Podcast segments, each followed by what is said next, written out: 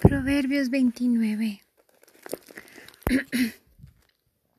El hombre que se encapricha a pesar de las advertencias será derribado de un golpe y sin remedio.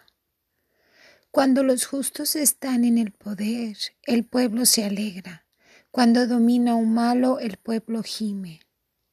El que ama la sabiduría es la alegría de su padre. El que se entretiene con prostitutas dejará allí su fortuna.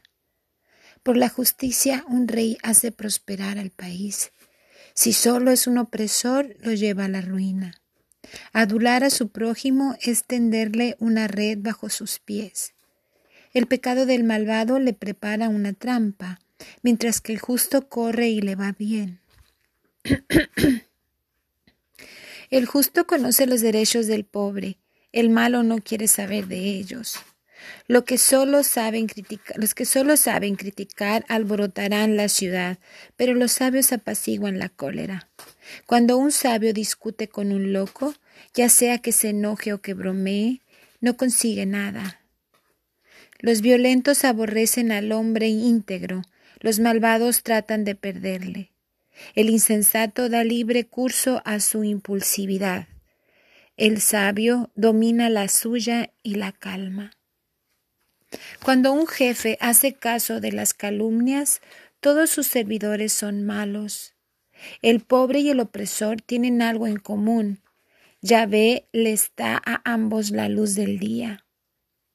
El rey que imparte a los pobres una verdadera justicia tendrá estable su poder. Los azotes y las correcciones llevan a la sabiduría. El niño que lo dejan hacer todo será la vergüenza de su madre. Cuando los malos prosperan, abunda el pecado, pero los justos verán su caída. Corrige a tu hijo si quieres después descansar, entonces te dará grandes alegrías. Si no hay visiones, el pueblo vive sin freno. Feliz el que observa la ley. No se corrige a un sirviente solo con palabras, comprende pero no obedece. ¿Ves a un hombre que se muere de ganas de hablar? Haz que esperar más de un tonto que de él. Hay que esperar más de un tonto que de él. Si has regaloneado a tus sirvientes desde su juventud, al final se volverá intratable.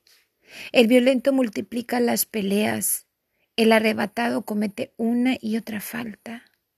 Tu orgullo hará que te humillen, el que es humilde alcanzará los honores busca su propia ruina y es cómplice del ladrón, el que nada dice cuando hacen jurar a los que saben.